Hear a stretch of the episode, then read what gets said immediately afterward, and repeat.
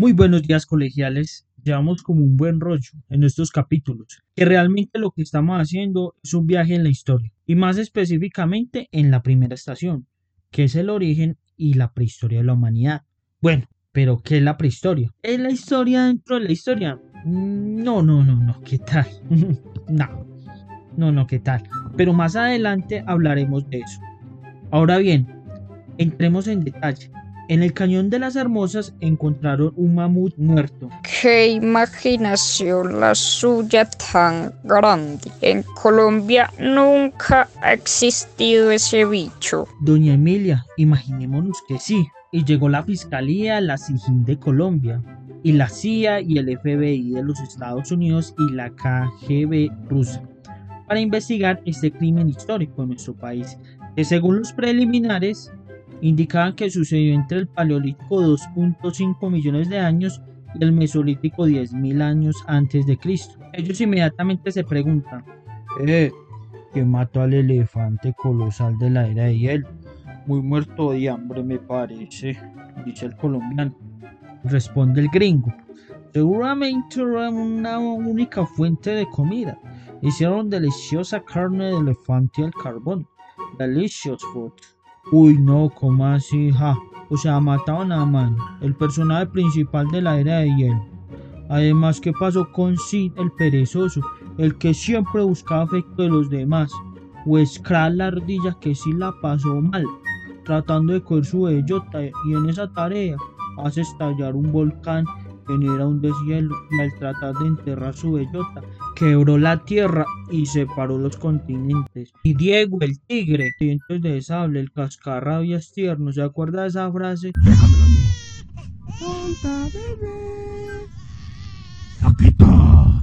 Todo un clásico y ese bebé era Rosan de la tribu humana. En fin, no entiendo qué pasó. Realmente no reconozco si es el de la película, pero hay indicios que indican que dicen que se los almorzaron. Un grupo humano no identificado de la época del Paleolítico de la Mesolítica. Uy, señor, pero cuidado si atraganta la R. Apenas para ponerlos a decir R con R cigarro. Uy, en serio mataron a Manny B y a su combo. Como fiscal va a llegar hasta las últimas consecuencias para descubrir los asesinos de los personajes de la era de hielo. Ahora yo que le voy a decir a mi Wambito, eh, a mi Wimpa, que le mataron los de la película, eh. Eso no tiene nombre, mira. Gran asado hicieron esos humanos, pero sospecho que debe ser en el paleolítico por sus herramientas básicas. Utilizaban piedra y hueso. Un encuentro carbón y en la pared dibujaron como el rescate de un bebé.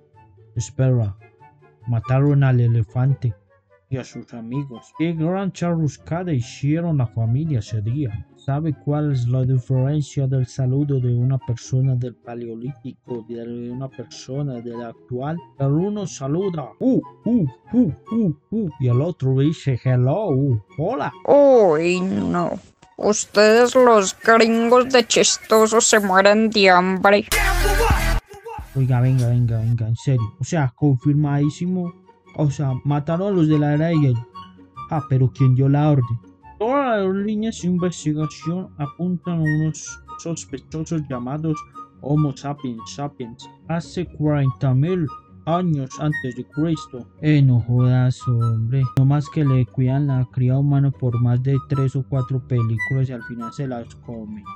Ah, qué falta de respeto.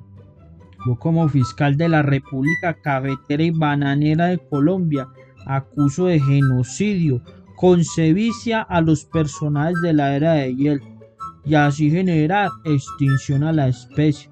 Por lo tanto, paso el caso al juez y a su vez a la Corte Internacional de Justicia por ser un tema mundial. La condena que pido por lo menos es hacer un documental en Nagio que hable de este crimen mundial. Dos, que barran el desierto de la Tatacoa. Y tres, que se aguanten el regaño de Doña por más de una hora. Ah, también y todo. Qué famita me gané con usted. Respete que no soy para nada legona. ¿O cuándo le ha legado? ¿Cuándo? ¿Cuándo? Todo lo dicho anteriormente en el cuento es imaginación del relator, no es la versión oficial. La versión oficial empieza a la cuenta de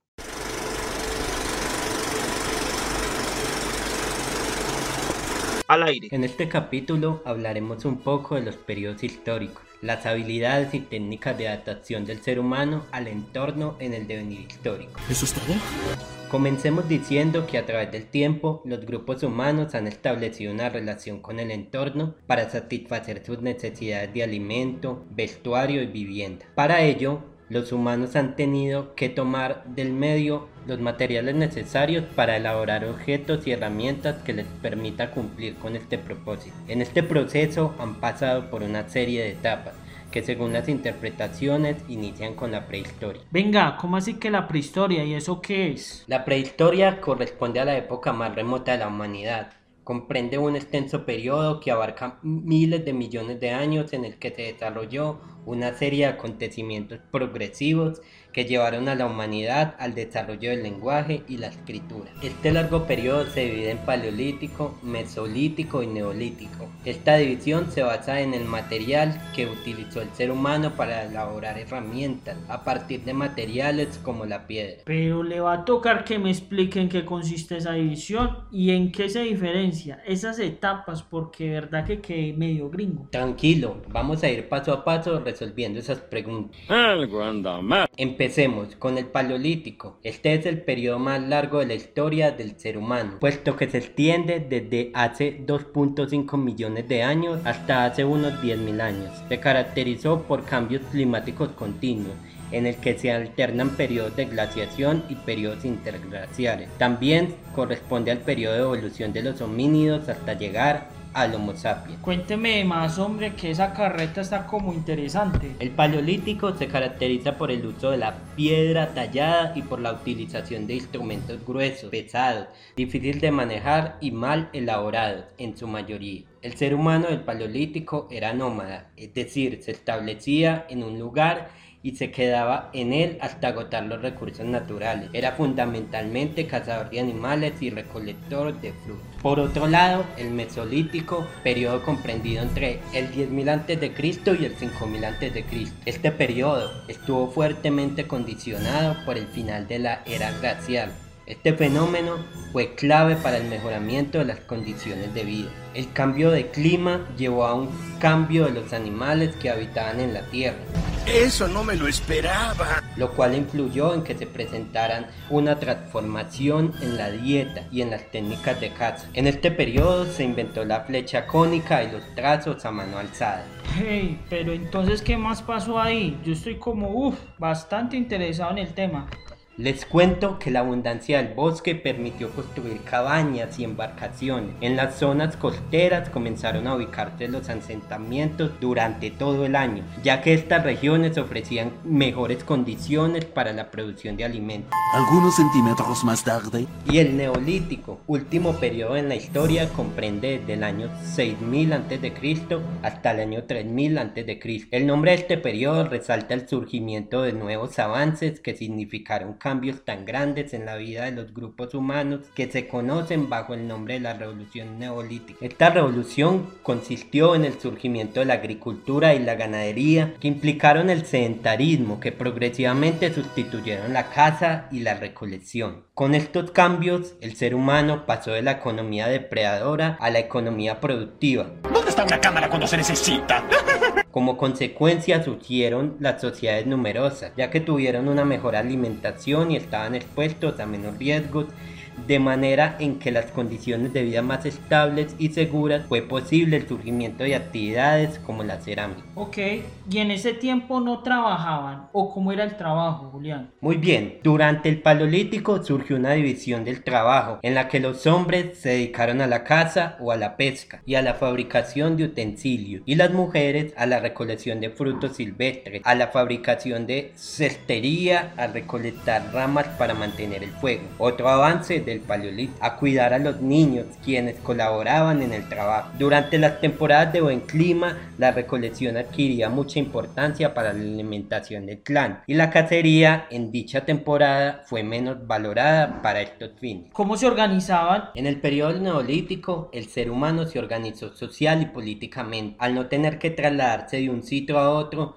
para buscar su alimentación, pues encontró su principal fuente de riqueza y abastecimiento en la agricultura incipiente. Posesionó de un sitio y comenzó a trabajar. ¿Cuánto lo siento? Para lograr esto fue necesario contar con una fuerte organización para vigilar, fiscalizar y dirigir los trabajos para el bien del grupo que toma posesión de dicho territorio.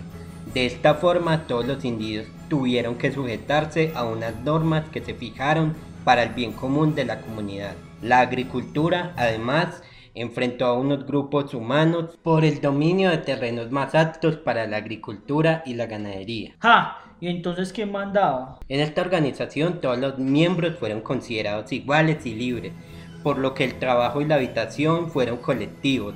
Las viviendas fueron consideradas como propiedad de todos. Inicialmente el ganado, algunos utensilios como redes de pesca y las embarcaciones también. En cambio, la mayoría de instrumentos personales de trabajo fueron propiedad individual, pertenecían a quienes los había elaborado para la realización de su tarea.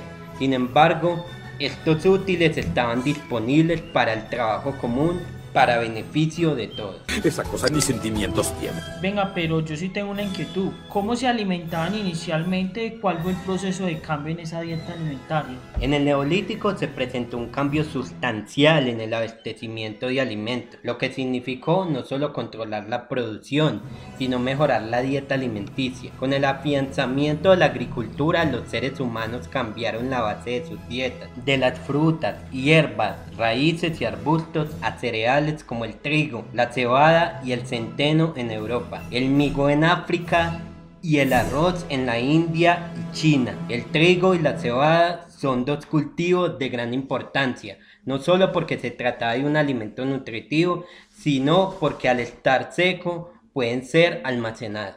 Ah, caray, eso sí me interesa. Tengo una duda. ¿Deseos? ¿Será que estas personas tenían mascotas o no? La domesticación de animales implicó una gran actividad de observación de la vida de los animales para entender sus ciclos de reproducción, hábitos alimenticios y formas de vida. Esto con el fin de poder mantenerlos y criarlos. Hoy se sabe que los primeros animales que fueron domesticados fueron los perros y el ganado. Eso fueron todas las etapas de la prehistoria. Pues no, lo que marcó en gran medida el paso de la prehistoria, además de la agricultura, la ganadería, la comunicación, las formas de organización social, religión y política fue la tecnología. Y pues hoy presentaremos los heavy metal, o sea, los metales pesados. Bienvenidos a la edad de los metales. Esta cosa es real, hijo. Cuéntenos pues sobre el oro y la plata. Empecemos, el oro y la plata. En 5000 años antes de Cristo, el oro era símbolo de riqueza. La tumba descubierta en Bulgaria contenía mil anillos de oro. Hacia el año 3000 antes de Cristo se extraía plata en Asia Menor, actual Turquía. Puede que fuera el primer metal empleado para acunar monedas. Bueno, ahora hablemos del cobre. Seguimos con el cobre. Alrededor de 5000 años antes de Cristo, la pandilla de Oriente Medio y de Europa se calentaron y utilizaron por primera vez un mineral de cobre verde, que con alta temperatura el metal líquido se vertía en moldes para fabricar herramientas y armas. A eso se le llama estrategia. Cuéntanos del bronce que utilizaban en la batalla. A los metaleros de Anatolia, Turquía, les sonó la flauta en la de bronce entre el 2000 y 900 antes de Cristo al mezclar un 90% de cobre con un 10% de estaño. Esta reacción se fundía en moldes de arcilla para elaborar armas y armaduras de bronce. Estas armas eran muy eficaces ya que no se desafilaban tanto como el cobre. Bueno, y entonces encontraron el hierro. ¿Y qué pasó? Y seguimos con el hierro. Los metales se volvían peligrosamente fuertes cuando se fundió la fabricación del hierro entre 1550 y 700 a.C. Un metalista llamado Herrero forjaba el mineral de hierro lo calentaba y golpeaba sobre un gran bloque llamado yunque. Tras calentarlo y golpearlo y enfriarlo varias veces, la pieza tomaba forma. Todos estos materiales son para la guerra o servían también para otras cosas. Pero estos elementos se utilizaban para hacer armas, guerras y herramientas. Hay destinos peores que la muerte. Pues no, empezó a tener otra utilidad estos minerales, en especial el bronce, el oro y la plata, para hacer unas joyas impresionantes, unas bellezas bronceadas. Y esta gira europea empezó en el 2000 a.C., sí, con el nacimiento de la edad de hierro. El bronce perdió su posición privilegiada en la guerra y se convirtió en un metal decorativo utilizado en esculturas, joyas, hebillas y accesorios para el pelo. ¡Adoro los finales felices! Posteriormente se usó en recipientes moldeados como tazas y jarras, azulejos y agujas de costura. Pregunta trivia. ¿Quién quiere aprender historia? Unos científicos del 2050 van a realizar un experimento social con tres comunidades. Una del Paleolítico, otra del Mesolítico y otra del Neolítico. A cada una se le va a dar el mismo elemento. En este caso es una bola de chicle. ¿Qué reacción más realista crees que tomarán estas comunidades? A. Todas las comunidades ven el objeto, le dan una patada y al olvido. B. La comunidad del Paleolítico mira el objeto, o sea, la bola de chicle, la patea, la coge y se da un golpe en la cabeza con el objeto. Luego la coloca en la punta de una lanza. C. La comunidad del Mesolítico observa el objeto y empieza a escribir que los dioses le mandaron una señal en forma de bola de chicle a la tierra. ¿Qué es el dios chicle? D. La comunidad del neolítico observa la bola de chicle, la analiza, abre el empaque, se la come y luego la bota. E.